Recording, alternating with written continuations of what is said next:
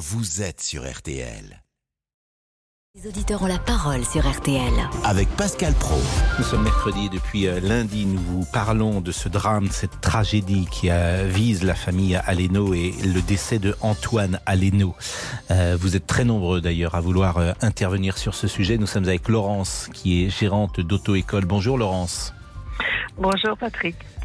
Ce témoignage, cette affaire, cette tragédie vous rappelle malheureusement quelque chose que vous avez vécu vous-même. Tout à fait. Je, suis une victime collatérale, on va dire, d'un chauffard fillard il y a 15 ans. On va en parler dans une seconde, Amandine. Et elle a une, euh, le coup d'envoi euh, du baccalauréat 2022, jour J pour quelques 520 000 lycéens qui planchent euh, sur les premières épreuves de spécialité. Ça commence dans une heure pile. La politique et puis à un mois des, des législatives. Toujours pas de nouveau Premier ministre. En revanche, peut-être le dernier Conseil des ministres du gouvernement Castex. Il est toujours en, cours. Aucune certitude pour autant s'il s'agira du, du, dernier. au cœur des discussions, la question du pouvoir d'achat et un probable futur nouveau pack de mesures pour faire face justement. La météo avec vous, euh, Claire, et bon, c'est l'été. Exactement, bah oui. Entre soleil et flambée du mercure, bah pas de doute, en tout cas ça y ressemble. Hein. Nous sommes d'ailleurs jusqu'à 5 voire 10 degrés au-dessus des normales, avec pour cet après-midi donc jusqu'à 30 degrés, que ce soit Strasbourg, Toulouse, vous l'avez dit, Grenoble, 31 degrés à Agen, encore à Montauban, 32 degrés à Hoche, voire plus en température de ressenti et au meilleur de la journée sous abri. Alors il fera quand même un peu moins chaud, hein. on va dire des Hauts-de-France au Pays de la Loire, ainsi qu'en Méditerranée, où le thermomètre ne dépassera pas les 25 degrés.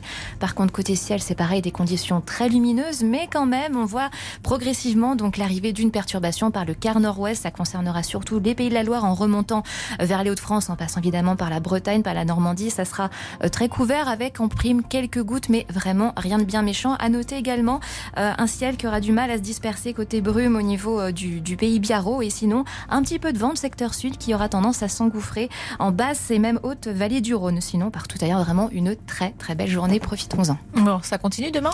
Alors, ah. demain, bon, autre temps, alors c'est vrai que alors cette perturbation qui concerne le quart nord-ouest, elle va investir progressivement donc l'intérieur des terres, mais comme je vous le disais vraiment rien de bien méchant, on restera relativement au sec parce qu'on est sous l'influence des hautes pressions, donc ça sera surtout beaucoup de nuages, mais tout de même quelques orages qui pourraient se développer dans le courant de l'après-midi, surtout sur l'axe Nouvelle-Aquitaine en remontant vers l'Alsace et puis donc on restera avec un temps un petit peu plus variable, mitigé jusqu'à dimanche.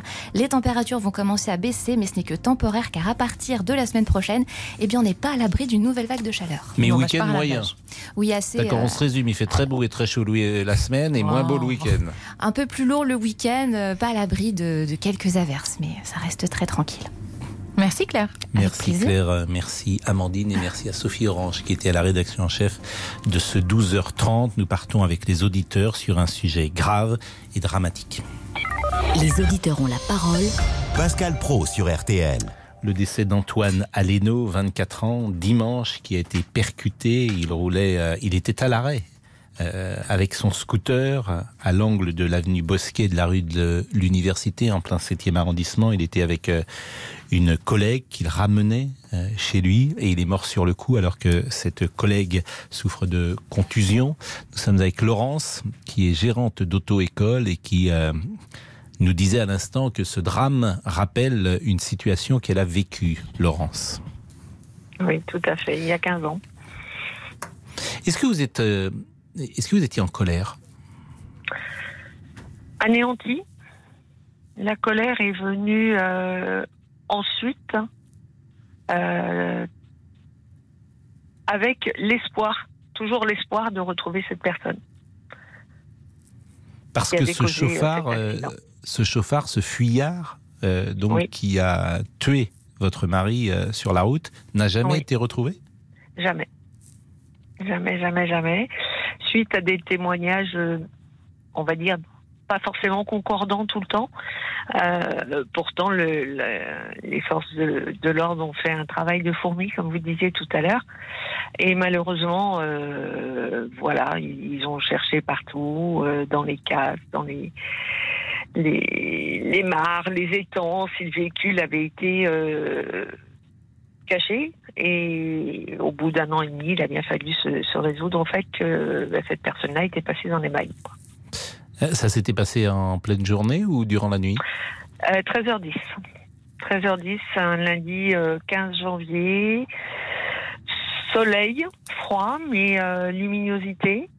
Euh, là où ont lieu euh, 75% des accidents, on va dire, euh, sur une départementale, euh, dans les 20-30 km du domicile. Mais euh, votre mari était lui-même en voiture? Oui, tout à fait. Hmm. Il Donc il y a eu euh, un choc. il y a eu un choc frontal. Euh, il suivait un, un énorme camion qui transportait des mobilhomes hein, et euh, ne doublait pas parce que de toute façon il ne pouvait pas doubler, donc restait derrière.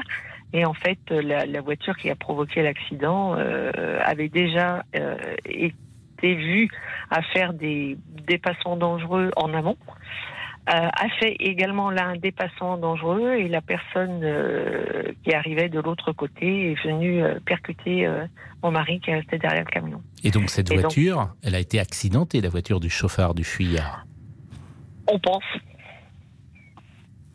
On pense. Le chauffeur a, essayé de le poursuivre pour euh, récupérer sa plaque, mais comme c'était un, énorme camion, euh, voilà, il n'a pas pu aller euh, euh, très vite, donc récupérer euh, la plaque d'immatriculation.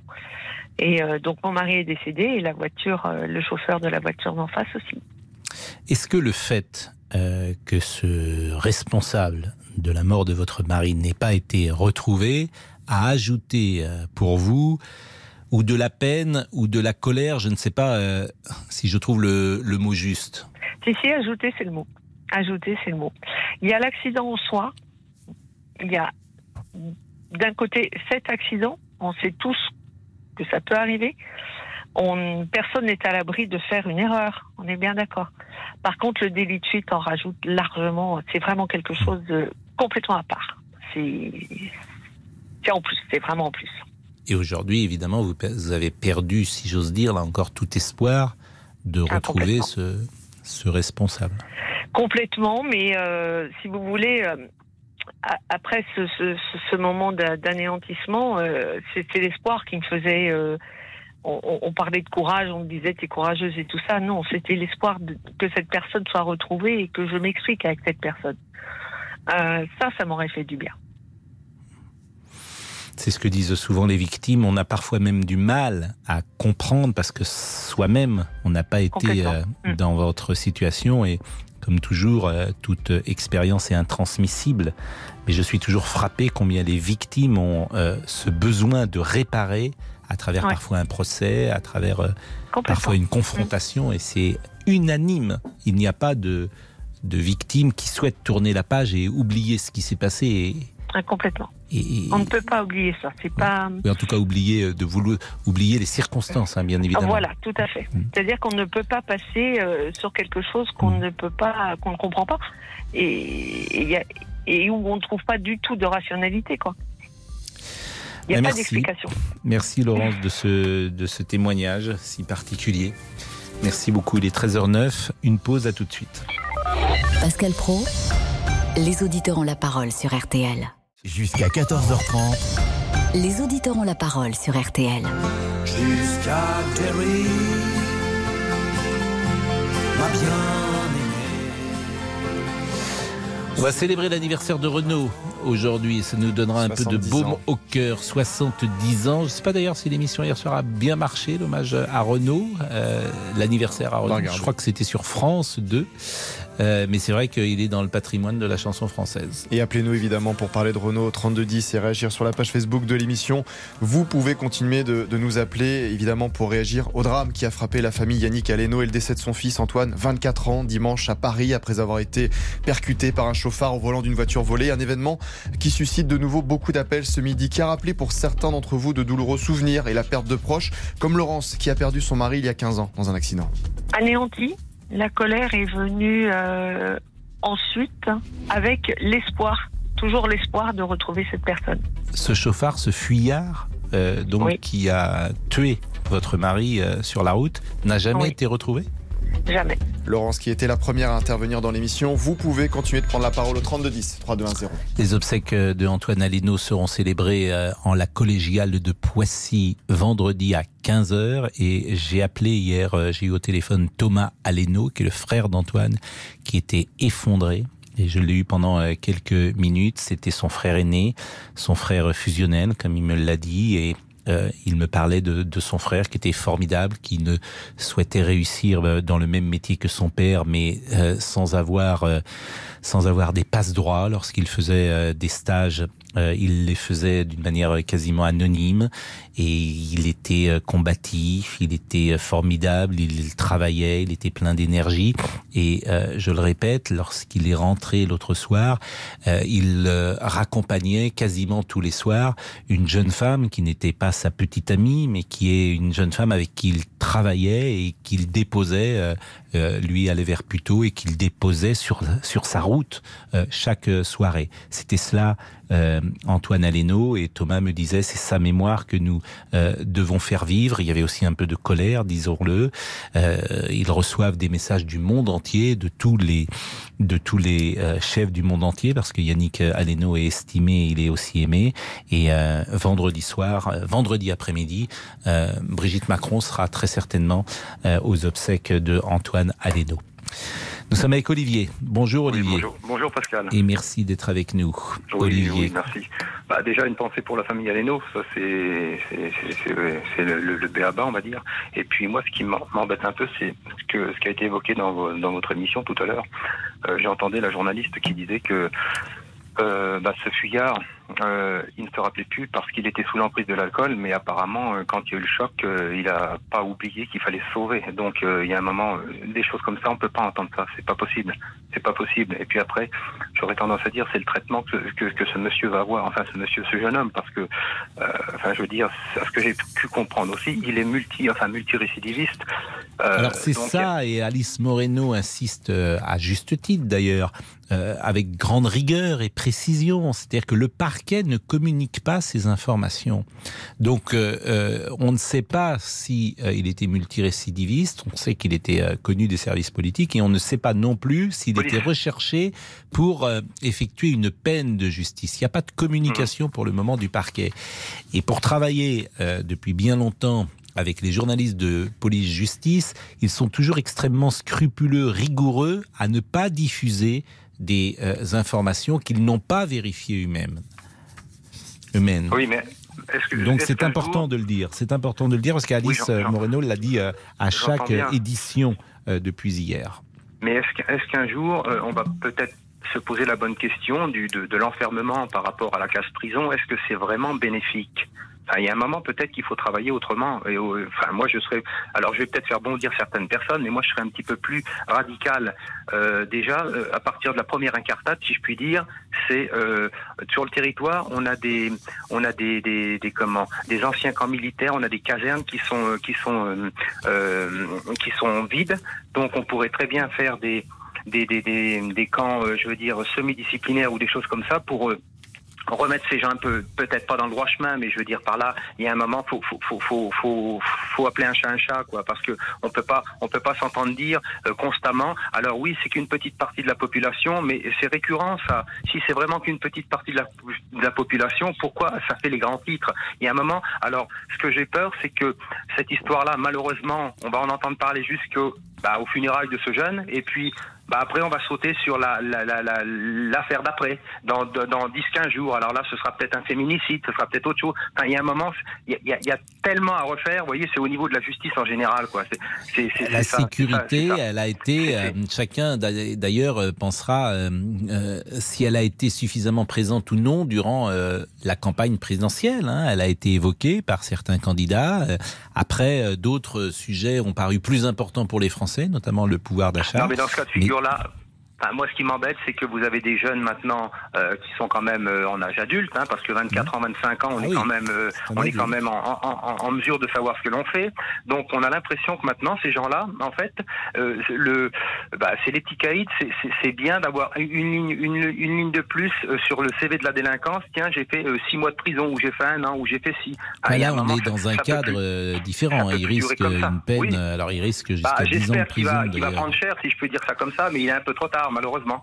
Il est un peu trop tard. Et Il y combien, a- et combien hmm Il- y a effectivement, si euh, les informations euh, qu'ont certains euh, journalistes qu'ils ont diffusées, je le répète, c'est pas le cas d'Alice Moreno, qui n'avait pas ces informations et qui n'a pas pu les vérifier auprès du parquet. S'il est avéré effectivement que cet homme euh, devait purger une peine de prison et qu'il ne la purgeait pas, c'est vrai que ça pose problème, bien sûr, parce qu'on connaissait son adresse, on connaissait son nom, mais c'est vrai que d'une manière générale, alors extrayons-nous de ce cas-là, il y a beaucoup de peines, on le sait, qui ne sont pas exécutées, beaucoup de peines qui, lorsqu'elles sont prononcées, sont euh, détricotées, c'est ce que j'entends depuis 48 heures, par la loi d'ailleurs, la loi les détricote. C'est-à-dire que à partir du moment où on vous dit vous allez euh, avoir un an de prison ferme, par exemple, ou deux ans, immédiatement vous avez une remise de peine, je crois, de trois mois par euh, tous les 12 mois. Donc immédiatement la loi a prévu ça.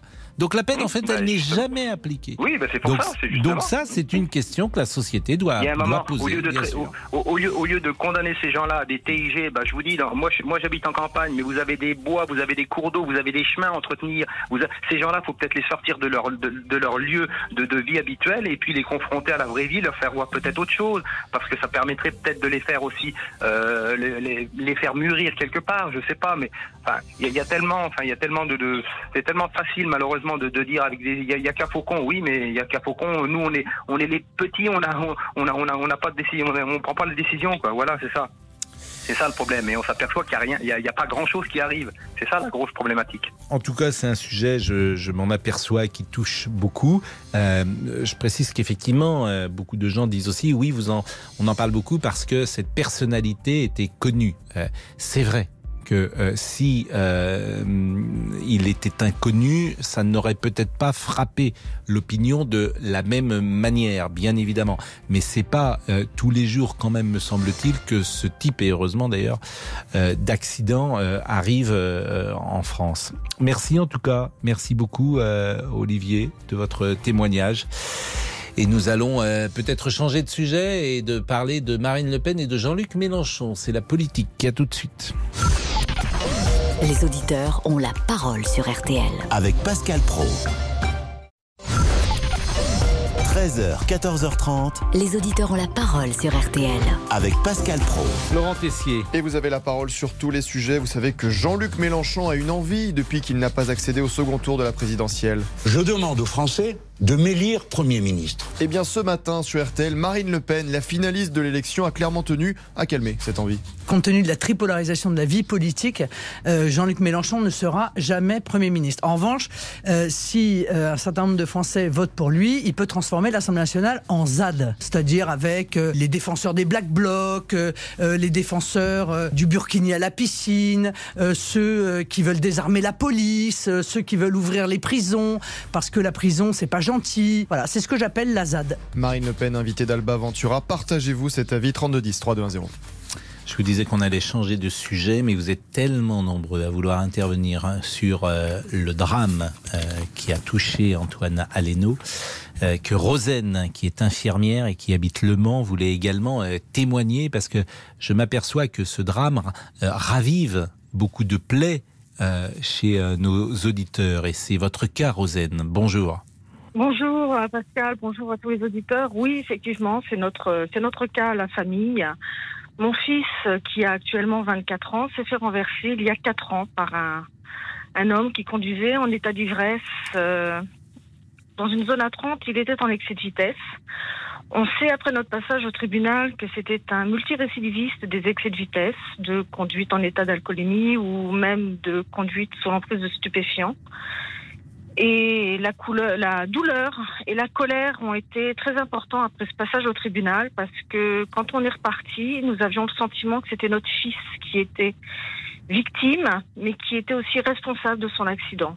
Cet homme est sorti du tribunal avec juste une, une annulation de son permis de conduire et 1500 euros d'amende, alors que la loi, dans la loi, il encourait 7 ans de prison, 75 000 euros d'amende. Mais ce qu'il ne faut pas oublier, c'est que dans cette loi, il y a une petite phrase à la fin qui dit que chaque juge d'une juridiction correctionnelle peut, sur, décision spécialement motivée, ne pas appliquer la loi et choisir lui-même la peine. Donc tant que nous aurons des juges qui se cacheront derrière cette phrase et que la loi ne sera pas appliquée telle qu'elle doit l'être, eh ben les les chauffards, les tous ces potentiels meurtriers, tous ces je sais plus quel mot employer, tant qu'il n'y aura pas de sanctions euh, adéquates, euh, ils ne feront, ils continueront. Tant qu'il y aura de, de l'impunité, nous resterons, nous, les, les, victimes et les familles de victimes, euh, dans l'impuissance et dans la douleur. Parce que notre douleur est ravivée à chaque fois que nous entendons qu'un drame comme ceci se produit. Parce qu'on se doute à chaque fois que euh, bah, qu'il n'y aura rien, il n'y aura aucune sanction. Votre fils était piéton Mon fils était piéton, il était sur un, sur un passage piéton éclairé en centre-ville. Ils étaient tout un groupe d'amis. C'était en 2018, la nuit de la fête de la musique. Donc en plus des circonstances où on savait que du monde serait dans les rues, il y avait la Coupe du Monde, il y avait eu le match France-Pérou, la fête de la musique. Mon fils était piéton avec ses amis. Ce, cette personne a fauché trois jeunes. Les deux autres n'ont rien eu, que des petites contusions. Mon fils, lui, a été victime d'un traumatisme crânien excessivement sévère. Son pronostic vital était engagé pendant une semaine. Et puis, il a survécu. Il est retourné, il est revenu vivre à la maison avec nous, mais il est polyhandicapé. C'est-à-dire que tous ses espoirs de vie ont été brisés ce soir-là, en l'espace de 30 secondes. Et tous nos espoirs, nous, de retraite, de tous les plans que nous avions prévus, ont été anéantis. Et donc, euh, cette personne allait au-delà de la vitesse, c'était avéré, puisqu'il a perdu euh, son. Il a été sanctionné, bien sûr. Hein, euh, il a perdu son permis de conduire, mais évidemment, tel que vous nous racontez les choses. Il a perdu son permis pour un an. Il, était alcoolisé, il était alcoolisé Il était, alcoolisé. Et il n'a pas eu de prison Pas de peine de prison, rien du tout Non. Non, non, Sur un passage genre... piéton, il est au-delà de la vitesse autorisée, il a un taux d'alcoolémie qui euh, est supérieur. Alors, le, thème, le terme employé par le policier quand nous l'avons vu après euh, l'accident, la première fois que nous avons rencontré la police, il nous a dit qu'il avait une alcoolémie judiciairement répréhensible. Hmm. C'est vrai que tel que vous nous rapportez euh, les faits, euh, on peut être surpris effectivement d'une forme de mansuétude, disons-le. Et votre fils, qu'aujourd'hui, quand vous dites qu'il est polyhandicapé, euh, c'est-à-dire qu'il... Ne, marche pas, il ne parle pas, il ne mange pas, il est nourri par une sonde de gastrostomie. Euh, voilà, il comprend tout ce qu'on lui dit quand on lui parle, mais nous a, il a une hémiplégie, c'est-à-dire que nous communiquons avec son visage et quelques signes de qu'il fait avec sa main gauche, des signes de plongée. Il ne peut pas marcher. Non. Et ni s'exprimer. S'exprimer. Et vous avez le sentiment que son, sa conscience est intacte, qu'il comprend, euh, ah, il, com il, il, comprend, comprend la situation qui est la ah. sienne euh, aujourd'hui. Oui. Rosen, ce que j'imagine effectivement, ce que j'imagine d'ailleurs, c'est on ne peut pas imaginer, on ne peut pas être à votre place et savoir ce que vous ce que vous vivez, mais euh, on ne peut que vous euh, écouter avec compassion et vous souhaiter tous les courages du monde. Rosen. Merci, mais la, moi ma dernière phrase et je sais que c'est celle de mon mari, c'est que tant que nous aurons des juges qui n'appliqueront pas les lois, qui se cacheront derrière cette petite phrase, tant que nous aurons des juges pleins de complaisance et que aucun, aucun que rien ne sera fait à ce niveau-là. Les forces de l'ordre font leur travail, c'est les juges derrière qui, qui, détricotent tout. Écoutez, Rosen, ce témoignage est, est, est, sidérant. Je ne peux pas vous dire euh, autre chose. Ce témoignage est sidérant. Euh, merci euh, d'avoir de nous l'avoir donné parce que c'est pas facile sans doute pour vous de prendre la parole. En plus d'exhiber ça, j'imagine que c'est pas facile pour vous.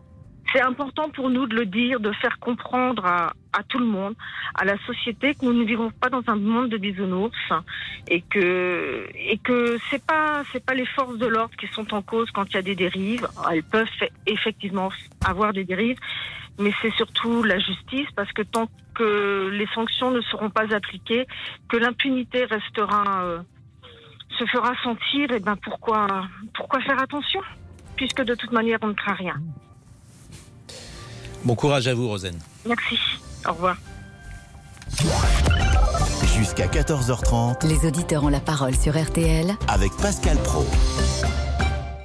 Pascal Pro. Les auditeurs ont la parole sur RTL. Laurent Tessier. Florent Pagny a donné des nouvelles rassurantes hier sur son état de santé près de 4 mois après avoir annoncé être atteint d'un cancer du poumon. Le chanteur a publié hier soir une vidéo sur le réseau social Instagram. Je viens vous donner un peu de mes nouvelles. Vous avez remarqué que j'étais pas très réseaux sociaux, donc je vous ai pas imposé une série Netflix sur euh, mon traitement et, euh, et mon histoire, mais bon, euh, maintenant qu'elle est bientôt derrière moi, puisqu'il ne me reste plus qu'une chimio, je peux vous dire que je vais très bien. Alors oui. J'ai un peu changé de look, euh, un peu obligatoirement, puisque c'est le traitement qui veut ça, mais ça va, je vais m'y faire et ça va passer. Le protocole a plutôt bien marché, puisque dès les deux premières chimios, immunothérapie, euh, ma tumeur qui était grosse comme un kiwi s'est transformée en une noisette. Donc euh, tout de suite derrière, on a envoyé du lourd avec la radiothérapie et les chimios plus intensives. Alors, je vais finir les The je vais finir la chimio. Ensuite, j'irai me renforcer, me remplumer. Et puis, bah, si tout se passe bien, on se retrouve l'année prochaine. Donc, merci encore pour tout ce que vous m'avez envoyé. Et puis, on se retrouve euh, très vite. Florent Pagny va très bien et on s'en félicite. Nous sommes avec Julien cette fois pour parler euh, de Jean-Luc Mélenchon, puisque Marine Le Pen pense que Jean-Luc Mélenchon peut transformer l'Assemblée nationale en ZAD si un certain nombre de Français votent pour lui, avec les défenseurs des Black Blocs, du Burkini à la piscine. Ce sont les mots de Marine Le Pen ce matin. Bonjour Julien, vous avez 39 ans. Bonjour. C'est ça. Bonjour Pascal. Bonjour, vous êtes peut-être un militant de la France Insoumise? Militant, non, mais je vote pour la, pour la France Insoumise. Un sympathisant. Alors, qu'en pensez-vous? Bon, Écoutez, moi je trouve que Madame Le Pen, elle est dans son rôle. Hein. De toute façon, on n'attend rien de plus d'elle, c'est normal, c'est une opposante politique, donc forcément, elle va pas nous lancer des fleurs, euh, ni nous déployer un tapis rouge, Pascal, c'est, elle est dans son rôle. Je veux dire que c'est, c'est tout à fait classique. Par contre, ce que je relève, Pascal, c'est qu'entre les deux tours, elle a tout fait pour nous attirer dans son électorat, euh, bah, ce qui est logique, bien sûr.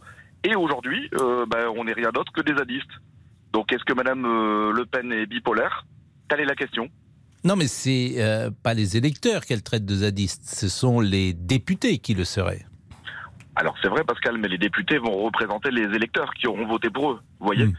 Donc si elle insulte entre guillemets, enfin insulter c'est un bien grand mot, c'est. c'est bah, écoutez, ce qui est intéressant, vous savez ce qu'on va faire? On va vous Mhm. poser les questions, on va voir si euh, euh, elle dit juste ou, ou, ou non. Est-ce que vous êtes Oui. pour le burkini à la piscine? Moi je suis pour la liberté, Pascal.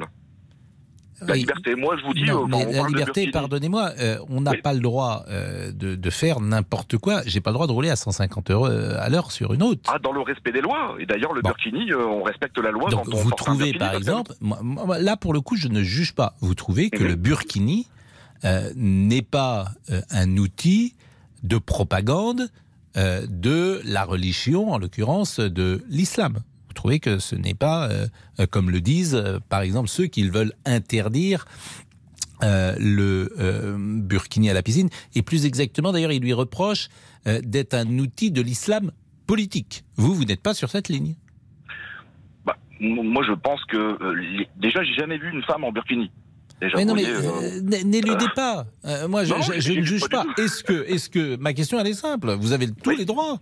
Est-ce que vous trouvez que euh, le burkini est un outil de l'islam politique Alors là, je vous réponds à titre personnel. J'engage personne, Pascal, hein, ni euh, la France insoumise, ni, ni ses représentants. Pour moi, non, Pascal. D'accord. Pour moi, non. Voilà, donc, euh, euh, voilà. Et- Sur, Et, et déjà, Pascal, euh, à l'heure actuelle, on parle beaucoup de burkini. Mais vous, est-ce que vous avez déjà vu une femme en burkini, Pascal? Euh, à je- titre personnel. hein. Oui, bien sûr que j'en ai vu et j'ai même vu, euh, j'ai souvent cité euh, sur ma petite plage du Pouliguen qui va devenir célèbre parce que je la cite souvent. Euh, j'ai vu pour la première fois cet été en passant sur ma petite plage du Pouliguen, j'ai vu, alors, je sais pas, il y a peut-être 1500, 2000, tr- 2000 personnes en plein été. J'ai vu trois personnes entrer dans l'océan couvertes des pieds jusqu'à la tête. C'est vrai que euh, je, je- je dois dire que c'est pas notre culture, c'est pas nos mœurs, c'est pas nos habitudes. J'en ai sûr. été euh, étonné et, et c'est vrai que je ne suis pas. Je, je- je- je ne trouve pas que ce soit euh, l'image euh, de la femme en 2022 que j'ai envie de voir. Hum, Je le dis euh, et, et- et- et je ne place pas ça du tout sur le plan religieux. Je- il me semble que, que, que, je- que- que ce n'est pas l'image de la, de, de la femme la, la, plus, euh, la plus libérée que celle-là. Je peux le comprendre, Pascal, je peux le comprendre. Mais ces personnes qui portent le burkini, Pascal, Mm. ce sont des Françaises, pour beaucoup. Ce sont des Françaises, Ah, mais bien et sûr, mais, bien et, oui, mais et alors? Ben, à partir de là, à partir du moment où on respecte la loi, dans ce cas-là, il faut faire passer. Julien, c'est coupé. Julien, Julien, nous avons perdu euh, Julien. Il faut faire passer sera le dernier mot. Alors on va essayer de retrouver Julien. Ah, Julien est revenu. Oui, oui. Ben, Julien, on marque une pause et vous allez pouvoir continuer parce que c'est intéressant d'échanger avec vous puisque c'est très argumenté. À tout de suite. Les auditeurs ont la parole sur RTL. Avec Pascal Pro. Les auditeurs ont la parole sur RTL. Avec Pascal Pro. On les appelle bourgeois bohèmes ou bien bobos pour les intimes. Dans les chansons de Vincent Delerme, on les retrouve à chaque rime. Ils sont une nouvelle classe. Après les bourges et les prolos, pas loin des beaufs, quoique plus classe. Mais vous en dressez le tableau. Sont un peu artistes, c'est déjà ça. Mais leur passion, c'est leur boulot. Dans l'informatique, les médias sont fiers de payer beaucoup d'impôts. Les bobos. Quelle chanson, quelle écriture, c'était exactement ça. Et C'était sorti il y a une vingtaine d'années, les bobos, les bourgeois bohèmes, qui est une nouvelle catégorie hein, qui n'existait pas avant. Renault a 70 ans. Exactement. Franchement, Renault 70 ans, c'est. En fait, les rockers, tu les ai- c'était comme Johnny ou les, les, les rebelles, tu les imagines pas à la retraite. Et euh, c'est vrai que 70 ans Renault, c'est. J'allais dire ça fait peur, mais Bah euh, ça veut dire qu'on a vieilli. Mais ça oui, veut dire qu'on a exactement. Donc appelez-nous pour parler de Renault. Quelles sont vos chansons préférées? Nous attendons Mm. vos appels dès maintenant au 3210. Et c'est aujourd'hui aussi le coup d'envoi du bac 2022. 500. Alors ça, j'ai toujours pas compris pourquoi on passe le bac en mai. Ça, personne. J'entends ça On depuis ce démarre par matin. les épreuves de spécialité. Oui, mais dans le temps, euh, Dans ça 20 minutes, commençait le 15 juin à peu près ou le 10 juin avec euh, le bac philo. Mais c'était en juin. Pourquoi aujourd'hui euh, c'est en mai? Et on était en Le- pleine le révision 10 mai. pendant Roland Garros. Exactement, mais euh, quelqu'un peut me dire pourquoi le bac commence en mai? Déjà, je croyais qu'il n'y avait plus de bac, donc euh, je comprends rien. Ah oui, vous allez carrément sur cette ligne. Oui, mais je En gros, pensais. le bac n'existait même plus. Je, on m'avait dit que c'était qu'un contrôle continu, il y a quand même des épreuves. 40% de contrôle continu et 60% épreuve terminale. D'accord. Donc 520 000 élèves de terminale, là, des lycées Oui. généraux et Et technologiques en mai, démarrent alors par les épreuves de spécialité. Mais- C'est le nouveau bac, euh, vous savez. Le nouveau bac Alors beaucoup de parents en n'y comprennent rien. Bon, Ça, je suis d'accord avec vous. Alors, le, le troisième trimestre ne sert plus à rien. Il y a même plus, bientôt, c'est le deuxième trimestre qui va plus servir à Ah, je crois que ça vous énerve ce sujet, mais c'est ça Non, ça bon. m'énerve pas, mais j'essaye de comprendre. En- Julien En, tout cas, les parents, dites-nous Oui. s'il y avait du stress ce matin. Et puis la question qui revient, et vous en avez parlé, Pascal. Voilà, on met le sujet sur la table. Le bac a-t-il encore de la valeur? Eh bien, le ministre de l'Éducation nationale, Jean-Michel Blanquer, a donné sa réponse ce matin sur RTL. Ce qui est un peu paradoxal, c'est qu'on a deux reproches contradictoires sur le bac. Il y a ceux qui vous disent ça ne vaut plus rien, puis ceux qui vous disent on stresse les élèves. Donc si- je vois pas comment on les stresserait si ça ne valait plus rien. En réalité, ça vaut quelque chose. Et c'est pour ça qu'on a fait les enseignements de spécialité qui ont vocation, même si ça a été perturbé par le Covid jusqu'à présent, mais ça a vocation à compter dans Parcoursup. C'est donc une revalorisation du baccalauréat. Et dites-nous, quels Mais- sont vos... sou- Oui, allez-y. Les parents qui disent ça stresse les élèves. Ouais. Et je, je voudrais, je voudrais vraiment les avoir en face de moi. C'est la vie qui stresse. Bien sûr que c'est stressant le bac, mais tant mieux que ça le soit. Bien sûr qu'on a la boule au ventre avant d'entrer en examen. c'est bon signe. Bien Ça veut dire qu'on veut sûr. réussir. Mais et- exactement, mais c'est d'abord c'est du bon stress et puis toute la vie sera comme ça. Et Vous aurez du stress quand vous euh, serez embauché par votre patron et qui euh, vous écoutera pour la première fois dans un entretien d'embauche précisément. Ah tiens, ça, ça peut vous rappeler quelques souvenirs. Dites-nous justement. les par- élèves. Parlez-nous de vos souvenirs de l'examen. Ils sont pas en sucre. À part à l'usure, je vois pas comment je pourrais l'avoir. En travaillant, voyez-vous, en travaillant. Et si on avait le bac en travaillant, ça se serait vraiment depuis longtemps. Ça se sait, croyez-moi, ça se sait. Pour qu'un jour j'ai une chance d'avoir mon bac, il faudrait qu'on supprime les épreuves. Ou alors qu'on tire au sort le nom des reçus, sinon. C'est vrai, le bac par tirage au sort, ça serait beaucoup plus équitable pour tout le monde. Allez, c'est malin ça. On va rester positif pour tous ceux qui passent le bac cette année. hein. Alors ils l'auront, leur baccalauréat. Ils l'auront, les petits monstres. Contraints ou forcés, mais ils l'auront. Voilà, appelez-nous au standard. Vous avez reconnu la voix Maria Pacôme. Maria Pacôme. Hubert Deschamps, qui était un comédien merveilleux. euh, qui joue dans ce film-là, évidemment Daniel Auteuil. Ça doit être un film de la fin des années 70. C'est les Soudoués passent le bac. Et euh, vous aviez Raymond Bussière. Vous savez, Raymond Bussière qui joue le très vieux monsieur qui va avoir son bac. Raymond Bussière. Ça vous dit rien, ça, monsieur Boubouk? Raymond Bussière. Mais bien sûr que si, Pascal, je les ai tous vus, les soudoués. Oui, mais Ah Raymond oui, mais bon, Bussière, arrêtez. c'est un nom avec. Vous savez à qui il était marié? Il était marié avec Annette Poivre. Ah, bah écoutez, ça me dit rien. Ah, je peux vous dire que ça, là, c'est- Radio Luxembourg que nous faisons aujourd'hui. Julien, on termine avec vous. Euh, Vous êtes un électeur de la France Insoumise. Donc sur le Burkini, bah, votre position est claire. Mais par exemple, est-ce que, comme Jean-Luc Mélenchon, vous souhaitez que euh, désarmer la police? Quand il dit désarmer la police, Pascal, il parle pas de désarmer complètement la police et les laisser à main nue. Bah, Euh, Aujourd'hui, quand on. si. Non, pas du tout, Pascal. pas du tout, pas du tout, je vous assure. Moi, je sais, je moi, je- manifeste euh, régulièrement. Oui. Bah, il Je souhaite que dans, la- CRS, dans- dans les manifestations, les policiers soient désarmés. Mais vous avez le droit de le penser d'ailleurs. Mais, mais en revanche, c'est ce qu'ils souhaitent. Non, non, Pascal. Quand il dit ça, c'est, c'est, euh, je vais dire, ça, c'est un abus de parole, mais c'est pas les désarmer complètement, Pascal. Euh, Pas désarmer complètement la police, c'est simplement arrêter peut-être de mettre des CRS avec des armes de guerre devant des manifestants ou des LBD avec tout ce qui s'est passé. Vous le savez, Pascal, notamment lors des gilets jaunes. C'est-à-dire, vous voyez, en Allemagne. En Allemagne, un CRS est armé, mais il a une matraque et un bouclier. Et ensuite, en deuxième ligne, on a des hommes en armes, quelquefois il se passerait quelque chose de grave. euh, euh, Mais aujourd'hui, quand on manifeste, je ne sais pas si vous, avez l'occasion de voir des manifestations, mais on voit des CRS avec des armes lourdes, des armes de guerre devant les manifestants. Pascal, c'est ça en fait. Bah, C'est-à-dire qu'en face, en face, vous avez aussi des gens qui ont euh, parfois des boules de pétanque, qui ont euh, aussi euh, parfois des, des armes importantes. Donc, des, des armes importantes, Pascal. Vous me parlez de boules de pétanque. Alors ça, c'est un manifestant sur euh, 5000. Euh, moi, moi, je vois Ah oui, des, mais quand des- vous- des personnes âgées, je vois des personnes euh, handicapées, je vois des, des- des personnes de tous les jours qu'on voit tous les jours dans la rue qui manifestent. Hmm.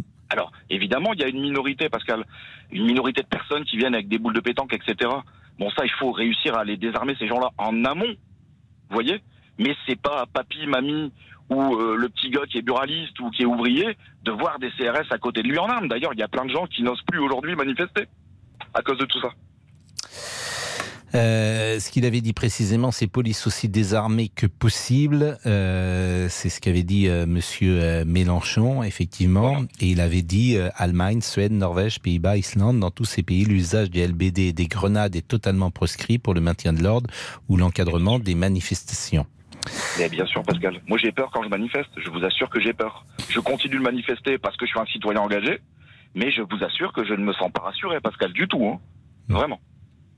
Bon, évidemment, il n'a pas euh, proposé de désarmer le GIGN ou le RAID. Euh, en revanche, il dit désarmer la police qui fait la circulation, désarmer la police qui vise dans les manifestations ou qui est au commissariat. Voilà euh, ce qu'il a précisément proposé. Désarmer la police qui fait la circulation. Je vous rappelle que, par exemple, à, Nice, lors de l'attentat dans l'église, c'est la police de municipale qui a réussi à neutraliser celui qui était entré dans une église et qui avait tué euh, déjà une personne. Et, et- et- et grâce à cette police municipale armée, on a évité un massacre. Après, chacun choisit, euh, j'allais dire, son camp, hein, mais euh, ce que je vous dis, c'est factuel. Euh, Monsieur Mélenchon, désarmer la police qui fait la circulation, c'est clair. Bah, bien sûr. Un, un policier de circulation n'a pas besoin d'armes, Pascal. Euh, Enfin, je, Mais- enfin, je, je sais pas, moi. Mais Enfin, Julien, c'est votre, euh, bah, c'est votre avis. Oui, Moi, je pense avis, pas sûr. comme vous. C'est-à-dire que tu Mhm, peux faire la circulation et être confronté à une situation où précisément tu, de, tu devras euh, faire usage de ton arme, me semble-t-il. C'est le principe de la police. Mais euh, cette émission est faite pour confronter euh, les idées des uns et des autres. En tout cas, merci Julien. Il est 13h48 et on va être avec Christian dans une seconde et puis on célèbre l'anniversaire de Renault. Ça nous met un peu de baume au cœur. Est-ce que vous avez choisi une nouvelle chanson, Romain Tout à fait. Romain. Je Romain. change toutes les semaines de prénom.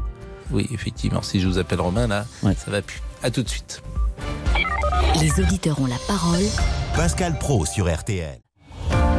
Venez partager votre avis au 3210. 50 centimes la minute. Jusqu'à 14h30 Les auditeurs ont la parole sur RTL avec Pascal Pro. C'est un peu la gueule à James Dean, celle qu'il aurait eu s'il n'avait pas été beau. T'es bâti comme une armoire de cuisine, le cœur dans le tiroir, tout près du couteau. Ça, c'est une chanson qui n'est pas la plus connue de Renault. Tout à fait. Ça s'appelle Loulou. Loulou, Damien Béchiot, vous aurez Oui, rectifié, bien évidemment. Laurent Tessier. Beaucoup de questions ce midi. Ah, mais c'est tous les jours que vous mettez de la Mais là, ça veut dire qu'on va David parler Dallas. politique. Arrêtez. Quand connaîtrons-nous le futur gouvernement Qui sera Premier ministre? C'est vrai que tous les jours on pose ces questions, vous avez raison. Tiens, Jean-Michel Blanquer, actuel ministre de l'Éducation nationale, va-t-il rester à son poste? Peut-il aller à Matignon? Écoutez ses réponses ce matin sur RTL. Après 5 ans au ministère de l'Éducation nationale, à ce propos, nous sommes bien d'accord, vous ne repiquez pas. Ah bah, c'est jamais défini à l'avance ce genre de choses, mais c'est- le plus probable, oui, que je ne repique C'est pas, le plus probable. Votre nom a été cité pour Matignon et le fameux poste de Premier ministre. Écoutez, là, là, je ne crois pas, je ne l'ai pas entendu, en tout cas. Euh, je commande pas les- ces sujets-là de toutes les façons, donc, euh, mais je pense qu'on on a dit qu'il fallait que ce soit une femme, donc ça part mal pour moi. Et puis comme ça, c'est sûr. La suite au prochain épisode. Et c'est une information RTL. Noël Legrette tire la sonnette d'alarme. La Fédération française de football a écrit un courrier au président de club pour alerter sur la recrudescence d'actes violents dans les stades. Arbitres, joueurs, parents, tout le monde est concerné par ce courrier de deux pages. Les trois quarts des incivilités ont lieu au niveau départemental. Alors, vous jouez dans un club amateur. Ces tensions sont-elles de plus en plus importantes? Est-ce devenu compliqué d'entraîner des enfants, de devoir même gérer les parents? Nous attendons vos témoignages au 3210 320. J'ai écouté ce matin Aurélie Herbemont à 6h50 comme tous les matins et elle citait un proche euh, de La République en marche qui disait on cherche une femme de gauche et ce sera peut-être un homme de droite pour le Premier ministre. Mais c'est vrai que euh, le nom d'Audrey Azoulay, ex-ministre de la Culture sous François Hollande, a été cité, comme celui de Marisol Touraine. Elisabeth Borne tiendrait la, la corde, mais les noms de Christelle Morancet, euh, Carole Delga, Valérie Rabault, Véronique Bédag ont alimenté euh, la, la rumeur. Et euh, le président a dit qu'il savait qui serait Premier ministre. Tu bluffes, Marteni est une réplique culte de la Cité de la Peur, vous le savez, sans que je sache si elle s'applique précisément au président de la République ou pas. Est-ce qu'il sait lui-même, parce qu'il a dit, hein, je sais qu'il sera Premier ministre. Tu bluffes. Peut-être qu'il ne sait pas. Tu bluffes, Marteni. Vous vous souvenez de ce film? Alors nous sommes avec Christian, Christian qui est commercial, qui habite Narbonne. Bonjour, et qui voulait parler de Mélenchon. Bonjour, bonjour. Bonjour, vous êtes euh, plutôt un pro-Mélenchon ou un, un anti-Mélenchon ou un neutre Mélenchon? Non, non, non, Mélenchon qui reste à sa maison, il a planté les carottes et euh, tout le monde sera content. Voilà. Fiche. Donc, euh, ben oui, non, mais à un moment donné, euh, Mélenchon, il est dans le monde des bisounours, tout va bien, tout est magnifique, tout est, tout est super. On va ouvrir les prisons, on va laisser les délinquants faire ce qu'ils veulent, on va désarmer la police, et puis euh, ben, on va laisser les gens aller dans, le, dans les piscines en, en burkini, alors qu'aujourd'hui, un homme qui veut aller dans une piscine en short de bain et non pas en maillot de bain est interdit de piscine. C'est vrai. Vous avez, vous avez parfaitement raison, on n'a pas le droit. Moi, on est obligé d'avoir le slip. Alors, je ne dirais pas le. Le slip de bain. Voilà, le slip de bain, je ne dirais pas comment on appelle d'une manière un peu triviale parfois le slip de bain, mais chacun aura deviné l'expression à laquelle je fais. euh, euh, D'accord Donc on n'a pas le droit d'y aller en, en short de bain. Oui. D'accord Oui. On est obligé d'y aller en, en maillot de bain, c'est-à-dire en slip de bain. Mais, par contre, on va donner la possibilité aux gens, aux femmes, d'y aller en burkini. Et on va où, là? Oh Sans déconner. Elle est où? Alors, le, le short de bain, pour m'expliquer pourquoi il va être En plus, plus, dangereux. c'est pas très hygiénique, euh, effectivement, le Non, burkini, disons-le. Voilà.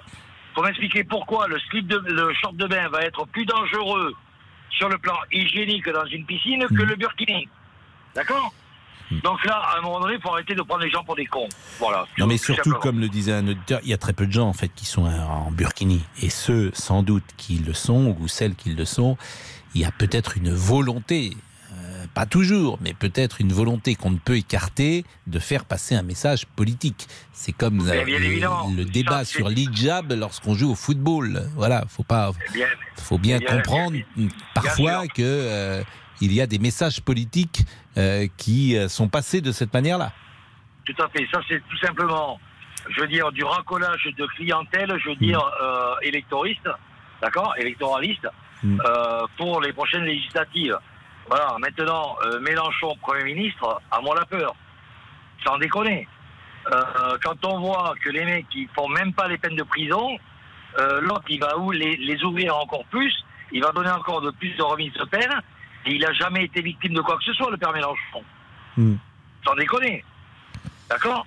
Donc, euh, les victimes veulent quoi Elles veulent que les gens qui soient condamnés réalisent les peines. Qu'il aille aux États-Unis, quand on fait une connerie, on prend 50 ans, mais c'est 50 ans ferme. D'accord Ou 100 ans ferme. Les mecs, ils bougent plus. Non, mais je- ah bah ça, ils peuvent plus bouger. Mais c'est intéressant ce que vous dites parce que les États-Unis, euh, souvent, c'est donné hein, en, en exemple, mais presque en contre-exemple parce que les gens euh, qui euh, prônent une sévérité extrême, on leur dit mais regardez aux États-Unis, il y a sévérité extrême et ça marche pas mieux. Il y a toujours Non, autant de crimes. Bah non, c'est objectivement Non, vrai. Il y a beaucoup de crimes aux États-Unis. Moi, j'ai pas de stade précise, mais ça n'a Oui, pas arrêté la criminalité. D'accord. Il y a combien d'habitants aux États-Unis par rapport à la France? Hmm. Oui, bah, D'accord non, mais c'est en pourcentage. euh. C'est évidemment en pourcentage. du tout sur les mêmes proportions. Après, euh, il faut libérer les places de prison. Il y avait qu'à en construire des prisons. On a arrêté de les construire. D'accord? Donc maintenant, dans les, les prisonniers, on leur donne tout le confort. Ils ont la télé, ils ont tout. Euh, bientôt, ils vont bientôt avoir des femmes de ménage aussi. On va où là Oh Oh Sérieux D'accord. Hein, Nordal Lelandais, Nordal Lelandais, l'autre, il, a- il a une relation sexuelle au parloir. Oui, mais Sans déconner. Oui, mais, bah, j'allais dire que c'est c'est c'est- c'est pas ça la limite moi qui me C'est pas idéologique, hein moi honnête c'est pas ça qui me choque pour tout vous dire. Ce qui me choque effectivement, c'est qu'il y a des gens qui sont nuisibles pour la société et que ces gens tu dois les mettre en dehors de la société le plus longtemps possible. Après Bien que dans cette euh, euh, phase-là, euh, ils puissent avoir pourquoi pas des relations sexuelles, pourquoi pas la télé, pourquoi pas, ça me choque pas. Mais en revanche, je ne veux plus ou pas les, les revoir euh, dans, dans la société parce qu'ils sont parfois un danger XXL pour, pour les autres. Merci Christian. Mélenchon, il va ouvrir les portes de prison, il va augmenter les remises de peine, etc., etc. Donc à un moment donné, il faut arrêter. Christian est Lapose. condamné, il est condamné. Voilà, Voilà. Christian Lapose, je vous taquinais un petit peu parce que je voyais que vous étiez un peu chaud et euh, ça fait partie aussi des instants euh, intéressants dans notre émission. Il est 13h59, Nathan Bocard est là, il n'était pas né euh, lorsque évidemment Renault était au sommet de sa gloire. À tout de suite. Les auditeurs ont la parole. Pascal Pro sur RTL. Il est 14h01. Nathan Bocard, les trois infos à retenir du jour. Top départ pour le baccalauréat 2022. 520 000 lycéens commencent à l'instant à plancher sur les épreuves de spécialité. Première édition de ce nouveau format du baccalauréat. Les élèves ont dû choisir entre, ont dû choisir deux enseignements. Et pour cette première année, les mathématiques sont la matière la plus passée avec plus de 140 000 candidats, suivi des sciences économiques et sociales. Mais quelle que soit la matière, tous ont donc commencé leur épreuve, leur épreuve il y a deux minutes, maintenant 14 heures. Une horaire qui a ses inconvénients selon euh, Léo, lycéen dans les Yvelines. L'après-midi, il y a la digestion, commence à être moins efficace, mais il va falloir quand même se donner à fond et réussir. On a bien travaillé toute l'année, donc ça devrait bien se passer. C'est un effort continu, c'est juste la fin, donc euh, on est assez confiant. Léo au micro RTL de Marie Guerrier. On lui souhaite euh, bon courage, comme à tous les lycéens et lycéennes, pour ce bac 2022. Deuxième information, c'est l'ouverture il y a quelques minutes du procès en appel des anciens dirigeants de France Télécom. Six personnes, dont l'ex-PDG de l'entreprise Didier Lombard, comparaissent pour harcèlement moral après une série de suicides de salariés. En première instance, Monsieur Lombard et son ancien numéro 2 avaient été condamnés à un an de prison, dont huit mois avec sursis et 15 000 euros d'amende. Et puis, troisième information, c'est une bonne nouvelle pour ceux qui ont la phobie administrative. La date limite pour faire sa déclaration de revenus version papier est repoussée. Elle était prévue le 19 mai. Vous avez finalement jusqu'au 31 mai. La raison, certains contribuables ont reçu leur déclaration pré-remplie un peu en retard. Alors attention, ce report ne concerne que ceux qui font leur déclaration par courrier. Pour tous ceux qui la font en ligne, la date limite ne bouge pas. Elle s'échelonne du 24 mai au 8 juin selon les départements. La météo pour demain avec cette perturbation qui va partir de la Nouvelle-Aquitaine le matin, puis euh, gagner la Bourgogne-Franche-Comté dans l'après-midi. Elle amènera des nuages, quelques ondées euh, et voire quelques orages sur le massif central et le Jura. Ciel voilé également des Pyrénées à l'Occitanie. Sur le sud-est, en revanche, le soleil et le, le ciel bleu dominent. Ailleurs, sur la petite moitié nord-ouest du pays, ciel variable, mais en général voilé. Il est 14h passé de 3 minutes. On vous retrouve, Pascal Pro, pour les auditeurs, ont la parole. Merci Nathan. Jusqu'à 14h30 Les auditeurs ont la parole sur RTL avec Pascal Pro. On remercie donc Christian qui va à Darbonne aujourd'hui. Il doit faire chaud, Christian. Ben euh, ouais, là j'ai 34 dans la voiture. 34 dans la voiture. Vous avez la clim dans la voiture? Oui, oui, oui. Bon. Ouais, ouais. Donc, Les températures extérieures données par la voiture, c'est 34 ans. ah, et 30 Et qu'est-ce que vous faites cet après-midi? Ah ben je travaille. je, vais aller voir mes, je vais aller voir mes clients. Vous êtes commercial? Voilà, tout à fait, ouais. Et vous allez voir qui cet après-midi? Ah ben je vais aller voir du monture Carcassonne. Ah Voilà. oui, Carcassonne où il fait très chaud évidemment à cette période-là aussi. Vous vendez quoi? Ah, je vends tout ce qui est euh, produits chimiotechniques. D'accord. Est-ce que, est-ce que maintenant les commerciaux, euh, quand il fait chaud comme ça, vous êtes en costume, en veste ou vous êtes en petit polo? Non, moi je suis en t-shirt et euh, jean, bah, jean et puis chaussures de ville, quoi. Ah oui, oui. Habillé correctement, Hey. euh, voilà, propre, Alors mais euh, oui. cool, quoi. Bah, J'espère que vous êtes propre, quoi. Enfin, ça me regarde pas, mais, mais, mais en revanche, ce qui est, ce qui est amusant, c'est que les commerciaux dans le temps, c'était toujours. euh, euh, cravate. voilà, costume cravate, les commerciaux. Vous- depuis combien de temps vous travaillez? Vous avez 59 ans, donc vous travaillez depuis la fin des années 80. Ah oui, moi je travaille depuis euh, 1980 exactement. Depuis 80 ah, ben Vous aviez commencé tôt. Vous aviez 20 ans Ouais, j'ai commencé. Euh, moi j'ai euh, j'ai commencé en fait à l'âge de, de 17 ans. 17 Voilà. ans. Et vous avez toujours été vendeur? Non, non, non, non, non, non. J'ai une petite carrière militaire de 11 ans. D'accord. Et ensuite derrière, je suis rentré dans le commerce. Voilà. D'accord. Parce que euh, vendeur, c'est vrai que c'est euh, c'est presque un don. Euh, les gens qui sont commerciaux, qui sont vendeurs, ça ne s'apprend pas forcément d'être vendeur. Ben, ça, on l'a ou on l'a pas, mais c'est dans les tripes. Voilà. Exact. Quand, euh, c'est aussi simple que ça. Exactement. Après, qu'on vende des roues de voiture, qu'on vende des boulons, des boîtes de conserve, c'est pareil. Non, mais moi je suis d'accord avec vous parce que je le dis d'autant plus que moi je suis un très mauvais vendeur. Et mais, mais, mais, mais mon père était un bon vendeur pour tout vous dire et j'ai été sensibilisé à ce métier euh, dès le plus jeune âge. Et, et, et c'est vrai que c'est un métier où on était euh, jadis, bah, les, ce qu'on appelait les multicartes, les représentants, tous ces gens-là étaient toujours euh, habillés et rasés de habillés de de, de, de, de costumes et de cravates et que bah, aujourd'hui forcément la société a un peu changé. Bah, bonne journée Voilà, en tout cas, Christian. c'est- C'est un peu plus cool. Merci à vous et vous également. Et puis, euh, bah, faites de la place à Marine Le Pen davantage, parce que là, c'est un petit peu. euh, euh, parce que le père Mélenchon, sans déconner, là. J'ai bien Aïe, compris, j'ai bien aïe. compris l'affaire que c'est pas votre tasse de thé.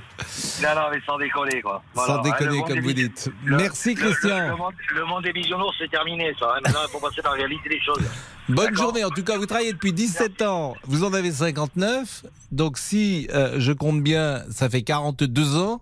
Et euh, vous êtes encore euh, plein d'énergie pour aller bosser cet après-midi. Donc, bravo. C'est la France qui travaille. 14h06. Monsieur Boubouk. Pascal Pro. Ça, c'est la France qui bosse. Et ça veut dire quoi, ça? Ben, ça veut dire que parfois, il y a des gens qui travaillent pas. euh, Mais vous parlez pas de moi, là, quand même. Comment Vous parlez pas de moi, Pascal. Mais je vous Non. parle pas de vous, Ah bon, non, je vous dis vous qu'il y a des gens qui bossent et euh, les vendeurs ça bosse. Faut aller Non, au turbin, faut y aller quand t'es vendeur et quand t'es quand t'es commercial. Ah bah bien sûr, Aujourd'hui, bah oui. tout le monde veut faire du marketing. Évidemment, t'es dans les bureaux, c'est un peu plus facile et puis tu tu tchatches. Tu parles. Je rêvais d'être Bon. vendeur, moi. Mais vendeur, euh, si c'est pas toi qui vends, euh, ça se vend pas tout seul. Donc Oui, bah, faut c'est aller au turbin. Faut y Non, aller. oui, j'ai 15 l'impression clients, que- 20 clients par jour. J'ai l'impression que vous me grondez un petit peu quand même là, non Pas du non tout, Bon, pas va, du alors, tout, mais j'aime bien les vendeurs. Très bien. Mais moi, en revanche, je suis nul. Je vends, j'achète au plus cher et je vends au plus bas, donc je suis très très mauvais. Vous savez ce que faisait le plus grand vendeur? Je vais raconter une histoire. Le Ah. plus grand vendeur que je connaissais, c'était Jean-Claude Darmon. Jean-Claude Darmon, qui travaillait donc à TF1 et qui euh, achetait des matchs de football ou même qui les vendait. Et quand il arrivait dans un pays pour euh, acheter les droits d'un match de football qui était diffusé le mercredi soir. Il voyait par exemple le président d'un club de foot qui allait lui dire, euh, voilà, le match à, vendre pour ce soir, pour TF1, il est d'un million de francs, par exemple. La première chose qu'il disait, la première chose qu'il disait, où voulez-vous que je les vole Où voulez-vous que je les, vous que je les prenne Et on commençait à un million. Et puis il, finit, il achetait à, je sais pas, 50 000 francs ou 100 000 francs. C'était un formidable vendeur. Et les vendeurs, c'est vrai que c'est, ça fait rêver, mais on l'a ou on l'a pas. C'était l'histoire du jour. Monsieur Boubouk, c'est à vous. Allez, nos réseaux sociaux. Jérôme nous écrit de toute façon, quoi qu'il se passe, qui que ce soit qui est la majorité, ce sont encore les Français les grands perdants. José nous dit Marine Le Pen est la seule à rester droite dans ses bottes. Et on conclut avec Yves. Oups, Elle insulte. oups, oups. Pardon, Allez-y, mais c'est l'info. Je vais vous donner une info très importante dans une seconde. Alors on conclut avec Yves. Elle insulte Jean-Luc Mélenchon car elle a peur de sa puissance électorale. Attention Attention les amis, info la plus importante du jour. Fin du masque dans les transports le 16 mai. Fin du masque dans les transports le 16 mai. C'est monsieur Véran qui est qui vient de l'annoncer à l'instant, je le vois sur euh, les chaînes info. Il est en train de dire cela, c'est pas rien. Fin du masque. Musique s'il vous plaît, on est chez les fous. Fin du masque. Attendez, fin du masque le 16 mai, amis. Dans les transports en commun. Fin du masque. Fin de quoi, Pascal? Fin du masque, Du masque, c'est ah. terminé. C'est fini. Alléluia. 14h08, à tout de suite. Pascal Pro, les auditeurs ont la parole sur RTL. Les auditeurs ont la parole sur RTL. Avec Pascal Pro.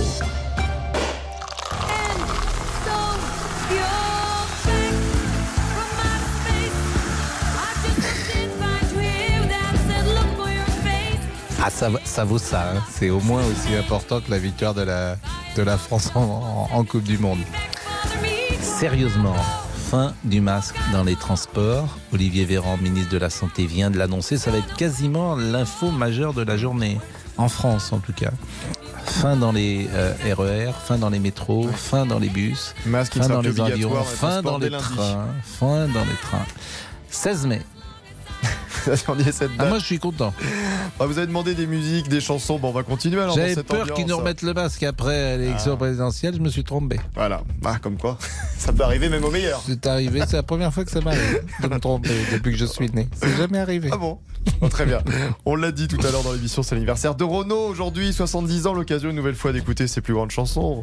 Dès que le vent soufflera, je repartira. Dès que les vents Mistral gagnant, Manhattan Kaboul, Les Béton, Morgane de Toit. Appelez-nous dès maintenant au standard. On peut aussi reparler euh, de Céline Dion. Fin avril, la chanteuse avait annoncé qu'elle reportait de nouveau ses concerts pour des raisons de santé. On avait parlé dans l'émission. Eh bien, on connaît aujourd'hui les dates. Les concerts à Paris qui devaient se tenir en septembre sont reportés d'un an, septembre 2023. Donc, il va falloir être très patient si vous avez des billets. Ça a été gagné, les 215 millions hier Bah, de écoutez, je suis là, vous avez déjà un début de réponse. Bah, non, mais vous avez peut-être gagné. Et puis, euh, Laurent n'a ah rien dit. Bon, non, mais est-ce que est-ce qu'il y aura un nouveau, euh, une nouvelle cagnotte euh, vendredi ou est-ce que ça a été Car vous, euh, vous n'avez pas gagné non plus, apparemment. ben, moi, je ne je vous le dirai pas, mais, mais ça n'a pas été gagné manifestement. Ah bon. si, un Européen a remporté les 215 millions d'euros. Voilà, hier. Un Européen Oui, Ah voilà, déjà c'est un petit but. C'est- Fallait jouer le c'est- 3, le 25, le 27, le 28, le 29. 4 et D'accord. 9 pour l'étoile. D'accord. Donc il y a quelqu'un qui a gagné 215 millions d'euros. Vous savez, je reste vague. hein. Un Européen. Franchement, le, le moment où tu comprends que tu as gagné 215 millions d'euros, ça doit quand même, euh, Euh, je pense qu'il y a le cœur qui palpite. ça euh, doit quand même bouger un peu. Bon. Euh, parlons de Florent Pagny. Cédric, euh, vous êtes avec nous et vous avez peut-être vu à Bourg-en-Bresse. Vous avez peut-être vu la vidéo. Moi, j'ai été très frappé de la vidéo. D'abord parce que les nouvelles sont bonnes, mais c'est vrai euh, que euh, il est, il apparaît sur la sur la vidéo telle qu'on l'avait jamais vu. euh, Florent Pagny. Bonjour Pascal. Bonjour. Alors effectivement, euh, enfin j'ai vu la vidéo aussi. Alors rassuré parce que euh, effectivement dans ses paroles il dit qu'il va bien. Et puis un peu meurtri parce que ouais parce que le voir euh, le voir comme ça ça fait assez bizarre. Ça me rappelle aussi un peu mon père parce que malheureusement il a fini comme ça. Et puis euh, et puis surtout j'ai connu euh, personnellement Florent Pagny euh, dans une euh, très grande forme puisque j'ai je l'ai croisé en tant qu'invité puisque j'étais chroniqueur sur une émission. Et, euh, et c'est vrai que euh, c'était quelqu'un enfin quelqu'un de sympathique, avenant, drôle, entier. Et, et et de le voir là aujourd'hui ouais dans cette vidéo ça m'a ouais ça m'a fait quelque chose. Donc de toute façon c'est quelqu'un de battant c'est un lâche rien il avait il a traversé des choses difficiles dans sa vie il va s'en remettre en tout cas euh, je lui souhaite et puis euh, mais il faut être confiant il, il va s'en sortir et c'est tant mieux Bah, visiblement, les nouvelles sont bonnes et, et il l'a dit. Et, et effectivement, c'est un battant. Ce qui est bien, je trouve, euh, dans cette période, c'est que dans le temps, euh, le cancer était considéré comme une maladie honteuse parce qu'elle était incurable et effectivement elle faisait peur. Et aujourd'hui, euh, des ambassadeurs, j'ai envie de dire, de la maladie comme euh, malgré eux malgré eux oui, bien sûr, euh, comme euh, Florent Pad- Padani euh, aide sans doute ceux qui souffrent de cette maladie en disant bah, que c'est possible, que l'immunothérapie, les nouvelles thérapies sont efficaces et que on en parle avec transparence. C'est ça que je trouve bien dans notre société. Parfois, on critique notre société, on, on souligne des choses qui étaient mieux à- avant. Bah ça, c'était le rapport à la maladie. Franchement, c'était pas mieux avant. Non mais je suis d'accord, c'est ça, ça pour le coup, je suis complètement d'accord. Et puis, euh, et puis il faut en parler d'abord parce que je pense qu'en en parlant, la personne malade, ça l'aide, et à la fois ça aide aussi ben des gens qui ont du mal justement à prendre cette parole. Et moi je trouve ça, euh, je trouve ça très très bien. Et euh, je souhaite un bon bon rétablissement à Florent Pagny et, et je souhaite le revoir très très vite sur scène. Euh, je vais faire plaisir à Greg Caranoni qui longtemps a réalisé cette émission. Il m'a, qui envo- il m'a envoyé un petit message, figurez-vous, parce qu'il réalisait cette émission. Et il m'a dit, c'est peut-être le moment de ressortir 28 degrés à l'ombre. Notre tube que nous lançons chaque année. Mais où est la reprise, Pascal? Jean-François Maurice, Monaco, 28 degrés à l'ombre. 28 degrés à l'ombre. Si vous venez nous écouter, c'est un, c'est un running gag parce que chaque année au mois de mai-juin, on écoute euh, 28 degrés à l'ombre de Jean-François Maurice et de Didier Barbely, bien, je le précise. Euh, Cédric, à Bourg-en-Bresse, il fait quelle euh, température? Qu'est-ce que vous allez faire cet après-midi? Alors cet après-midi je travaille. Là au Ouais. moment où je vous parle, j'ai un pinceau dans les mains. Un pinceau? Et, euh, Oui. un pinceau, oui, parce que je suis, je suis peintre. Ouais. Et euh, comment il fait? Très chaud, il Oui. fait une trentaine de degrés. Ah ouais. Par contre, il y, a, il y a beaucoup de vent, mais le vent est très chaud aussi, donc c'est pas très très Mais vous êtes à l'intérieur ou à l'extérieur? Là, je suis à l'intérieur. D'accord. Et vous Mais écoutez, euh, vous écoutez la radio toute l'après-midi euh, en, en peignant tout le temps en fait, je, ouais, tout le temps, je suis, euh, je suis branché H24 sur RTL euh, au grand drame de ma, de ma femme qui me réveille la nuit parce que j'ai oublié d'enlever le casque. Et non, non, j'écoute du matin Jérôme Florin jusqu'aux grosses têtes, jusqu'à Julien Cellier. voilà, j'écoute tout le temps RTL. C'est génial, c'est une Et- famille RTL. et- Merci y Cédric. Compris, euh, y compris sur mes chantiers. Donc voilà, Bah écoutez, merci à vous. Merci à vous. À avec tout de suite. plaisir. À bientôt. L'amour est à côté de toi.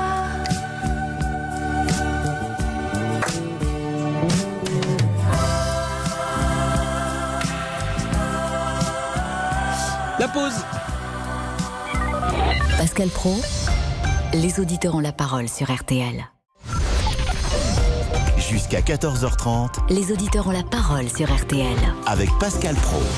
Laurent Tessier. L'annonce était attendue par beaucoup d'entre vous. Certains en avaient marre de porter le masque dans les transports en commun. Eh bien écoutez, Olivier Véran, le ministre de la Santé, il s'est exprimé il y a quelques minutes. La situation épidémique s'améliore. Nous ne sommes pas encore sortis de cette cinquième vague. La, pandémie n'est pas terminée, mais le nombre de nouveaux diagnostics au quotidien diminue. La situation hospitalière s'améliore.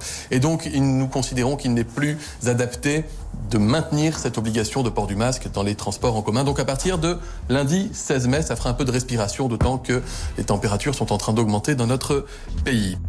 Nul doute que ça va vous faire réagir au 3210 3210.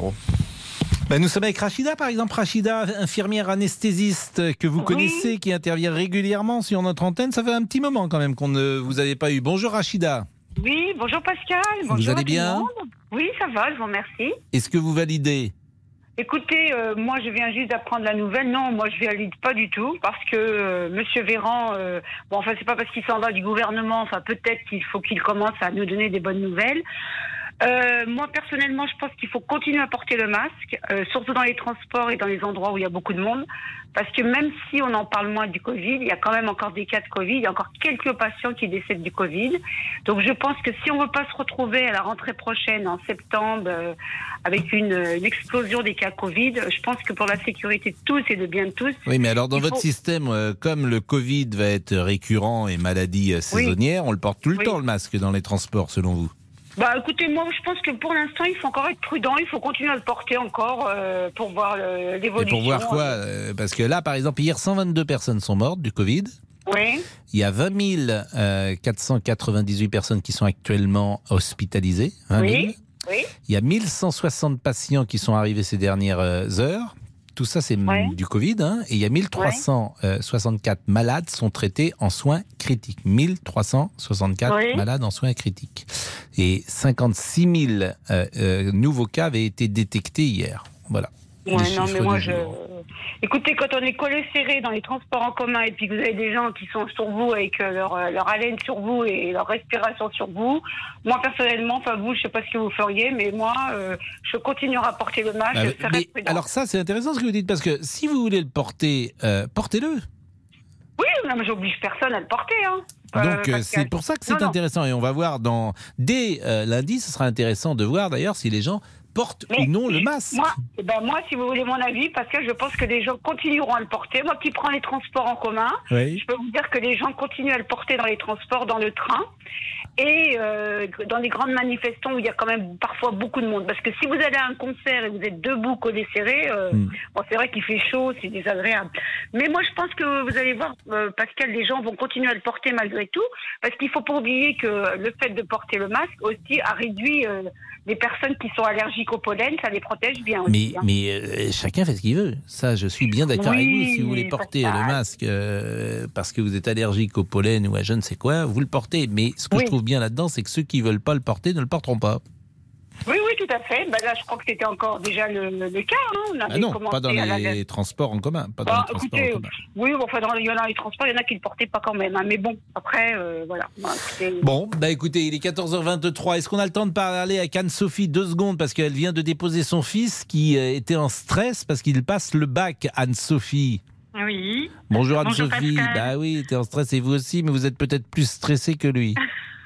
Peut-être, mais franchement, j'ai fait très attention à pas justement lui transmettre euh, mon stress. Et puis c'est le petit dernier, donc c'est le petit dernier qui passe le bac. Euh, bon, c'est.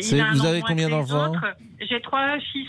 Bon, et ils ont tous eu le bac jusqu'à présent? Oui, dont un qui l'a passé en candidat libre et qui l'a eu avec mention quand même. Ah oui. Euh, donc euh, c'est le dernier.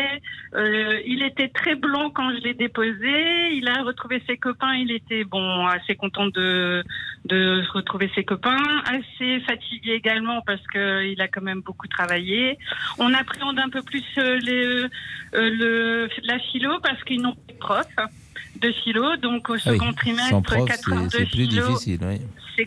ça va être compliqué. Et c'était quoi Donc, comme euh, euh, épreuve cet après-midi? Sciences physiques cet après-midi, SVT demain, oui. Bon, euh, Anne-Sophie, on vous embrasse. Bon courage. Vous nous donnez des euh, informations demain. Vous nous rappelez si vous le souhaitez. Le débrief, Laurent Tessier, un débrief un peu particulier aujourd'hui, puisqu'effectivement, avec euh, la tragédie à Leno, je pense qu'il sera plus sobre, bien sûr, en tout cas moins joyeux par définition, qu'il ne peut l'être lorsque nous faisons ce euh, moment qui est souvent de détente à la fin de l'émission.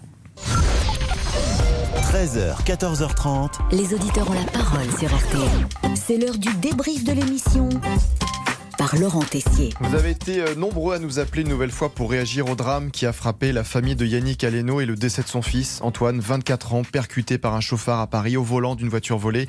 Un événement dans lequel Rosen s'est identifié. Son fils s'est fait renverser il y a 4 ans par un homme en état d'ivresse. Mon fils était piéton, il était sur un, sur un passage piéton, éclairé, en centre-ville. Ils étaient tout un groupe d'amis. C'était en 2018, euh, la nuit de la fête de la musique. Donc en plus des circonstances où on savait que du monde serait dans les rues, cette personne a fauché trois jeunes. Les deux autres n'ont rien eu, que des petites contusions. Mon fils, lui, a été victime d'un Traumatisme crânien excessivement sévère. Il a survécu. Il est retourné, il est revenu vivre à la maison avec nous, mais il est polyhandicapé. C'est-à-dire que tous ses espoirs de vie ont été brisés ce soir-là en l'espace de 30 secondes. Et tous nos espoirs, nous, de retraite, de tous les plans que nous avions prévus, ont été euh, anéantis. La colère de Rosen ne pourra jamais s'éteindre avec la sanction qui était tombée pour ce chauffard. Cet homme est sorti du tribunal avec juste une, une annulation de son permis de conduire et 1500 euros d'amende. Témoignage poignant, terrible drame. Écoutez le quotidien maintenant de cette famille du fils de Rosen. Il ne marche pas, il ne parle pas, il ne mange pas, il est nourri par une sonde de gastrostomie. Euh, voilà, il comprend tout ce qu'on lui dit quand on lui parle, mais nous a, il a une hémiplégie, c'est-à-dire que nous communiquons avec son visage et quelques signes de qu'il fait avec sa main gauche, des signes de plongée. Et aujourd'hui, Rosen a une demande. Tant qu'il n'y aura pas de sanctions euh, adéquates, euh, ils ne feront, ils continueront. Nous resterons nous, les, les victimes et les familles de victimes. euh, dans l'impuissance et dans la douleur, parce que notre douleur est ravivée à chaque fois que nous entendons qu'un drame comme ceci se produit. Témoignage très fort ce midi de Rosen. Dans les auditeurs ont la parole. Merci. Merci Laurent, il est 14h27. La pause, ça va être Jean-Alphonse Richard pour l'heure du crime. Merci à Damien Béchiot et à toute l'équipe de Les auditeurs ont la parole.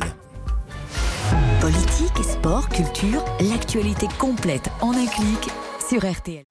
Bonjour, c'est Ophélie Meunier. Le journal inattendu sur RTL. Chaque samedi, retrouvons-nous pendant une heure en direct sur RTL à 12h30 pour le journal inattendu. Les informations du jour avec les reportages éclairants de la rédaction et un invité qui nous livre son regard sur l'actualité. Le journal inattendu, c'est tous les samedis en direct à 12h30 sur RTL.